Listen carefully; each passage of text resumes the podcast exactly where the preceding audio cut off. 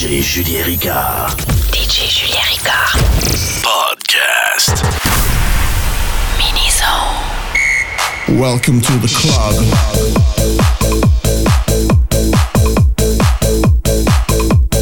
Welcome to the club.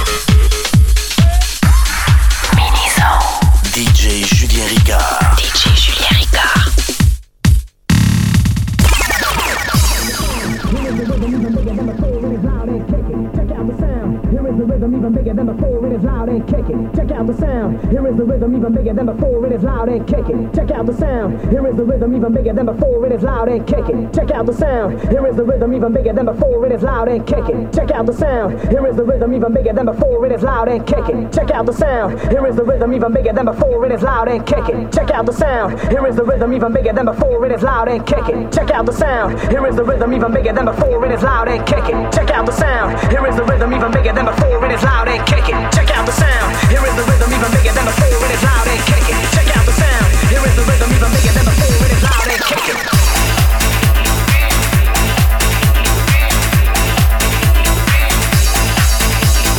Check out the sound. Here is the rhythm even bigger than before. It is loud and kicking. Check out the sound. Here is the rhythm even bigger than and kicking. Check out the sound. Here is the rhythm even bigger than before. It is loud and. Check out the sound. Here is the rhythm even bigger than